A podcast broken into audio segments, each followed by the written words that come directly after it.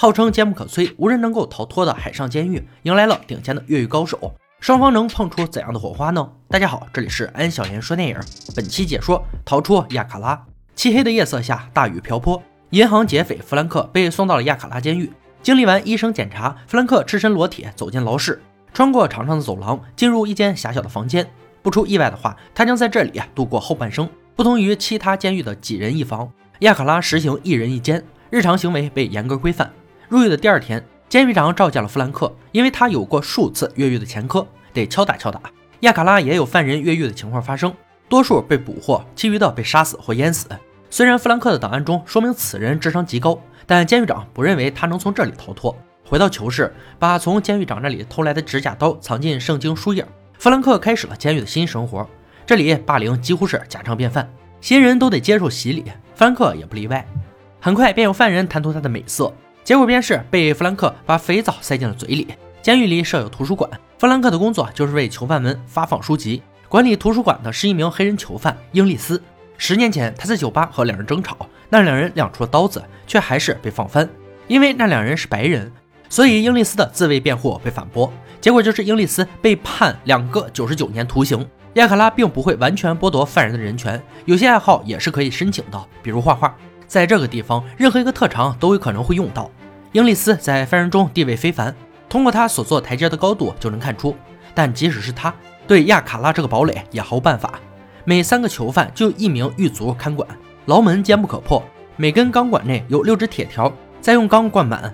监狱处于海岛之中，整座岛就是一块不可能搬得动的巨型岩石，四周全是刺骨的海水，得游超过一里才能登陆。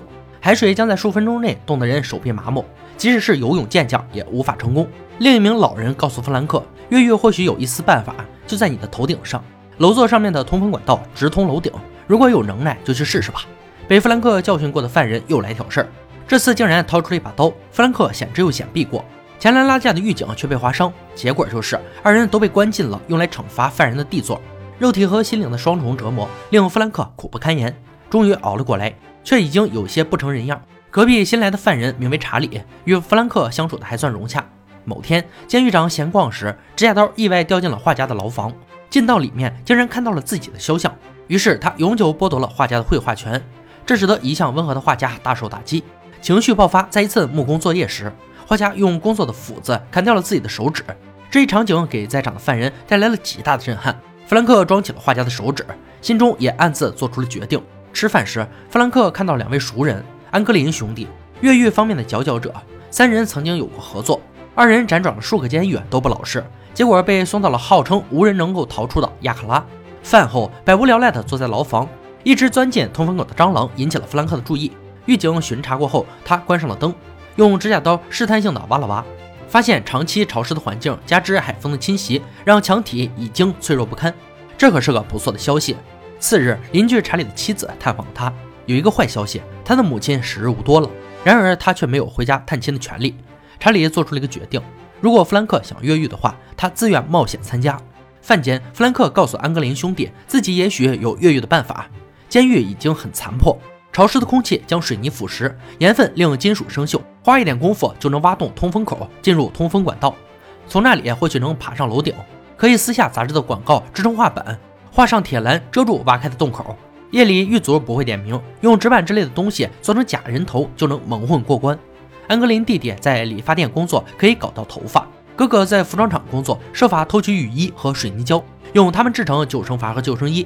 二人一组，轮流看守和挖洞，机会不大，但聊胜于无。说干就干，当晚弗兰克便开始行动。然而指甲刀太小，忙活了一晚上也没有什么成效。他又盯上了吃饭用的勺子，一个眼神，安格林兄弟立刻领会。弗兰克弄脏了勺子，请求更换。安格林兄弟则是在他换勺子时干扰狱警视线。使弗兰克成功拿到了两只勺子，随后他会向英利斯请教如何焊接，从老人手中要到一角钱，用指甲刀的锉子磨下粉末，放在勺子与指甲刀的结合处，再点燃火柴，这么一烧，一个简易的挖掘工具就做好了。有了它，挖墙的效率大大提升，挖出来的泥土则是在自由活动时散到地上。做木工时又拿到了一块带金属的小木块，检查时金属侦察器发出警报，狱警将其没收，殊不知。还有一块藏在鞋底，被弗兰克带回了牢房。用这块木头，终于是撬开了通风口的铁栏。查理向狱卒要来了绘画工具，有画家的前车之鉴，狱卒也不敢过于严格。弗兰克把挖下来的部分泥土用水搅拌，混合纸页和查理的颜料，制作了足以以假乱真的假通风口，挡住洞口，又做出了假人头，再贴上安格林弟弟弄来的头发，放在床头，不仔细看还真看不出来。准备工作就绪，弗兰克钻进通风管道，一路向前爬去，却发现通往楼顶处有一扇铁栏，这个高度仅凭一人无法够到。次日夜里，安格林哥哥与弗兰克一同前往，将每天一件偷来的雨衣藏在管道内，然后拖着弗兰克够到了铁栏，很结实，还有金属罩铆在铁柱上，可以用铁管将铁栏扩开，再去削铁罩，但需要些工具：发动机、钻头和电筒。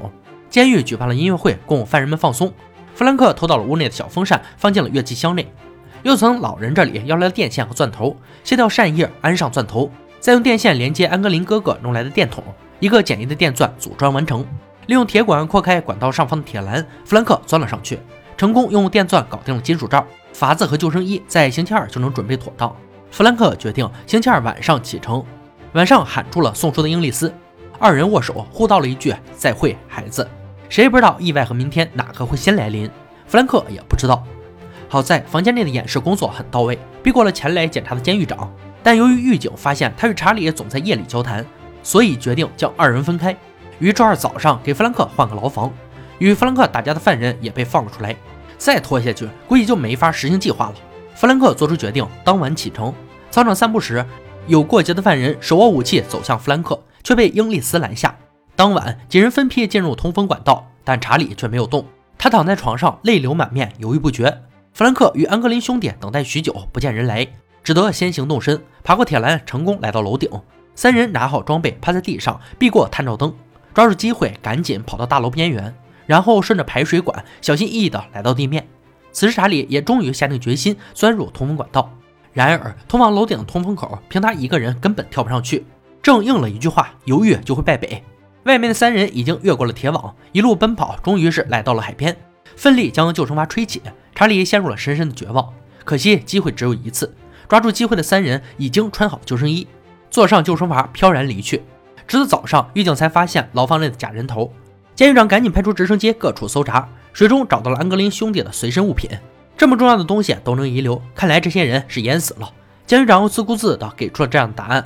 也只有淹死，才不会打破亚卡拉无人越狱的神话。当局大肆搜索弗兰克与安格林兄弟，人死总得有尸体吧？结果却并没有找到。亚卡拉监狱也不到一年的时间被关闭。好了，本期就到这里了。喜欢的朋友别忘了点赞关注，感谢收看，我们下期再见。